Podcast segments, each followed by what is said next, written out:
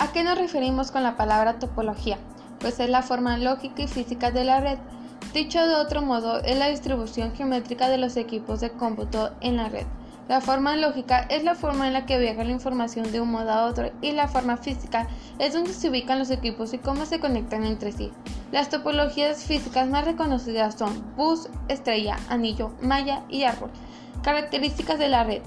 Hay diferentes características que se deben tomar en cuenta en una red para que al diseñarlas y conectarlas funcionen correctamente. Velocidad, seguridad en la red, confiabilidad, escalabilidad, disponibilidad.